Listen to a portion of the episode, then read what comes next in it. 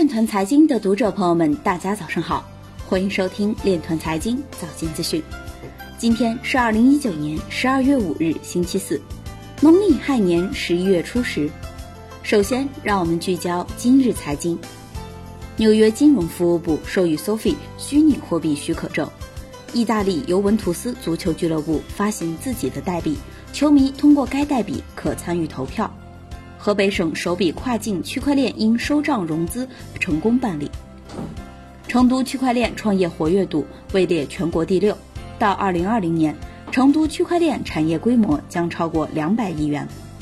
比特币中国就部分公众号在网上散布不实言论等回应，违规行为已经进行备案。道富银行重新考虑区块链战略，削减 DLT 开发团队。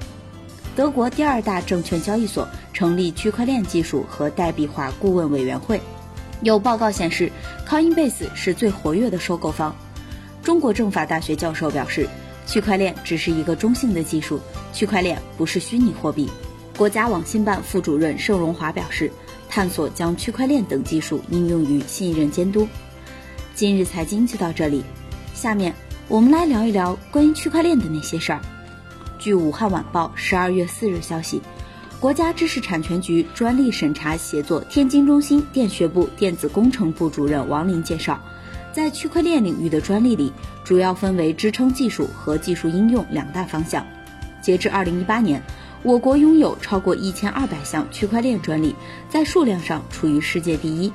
目前，在全球区块链技术领域的专利申请量上，全球排名前十的申请人中，中国占据一半。第一名是阿里巴巴，中国银行、电子科技大学等企事业单位和科研院所也在榜单中。阿里巴巴在区块链技术的研发和投入上具有很高的合理性和前瞻性，是目前行业内最为活跃的中国企业之一。以上就是今天链团财经早间资讯的全部内容，感谢您的关注与支持，祝您生活愉快，我们明天再见。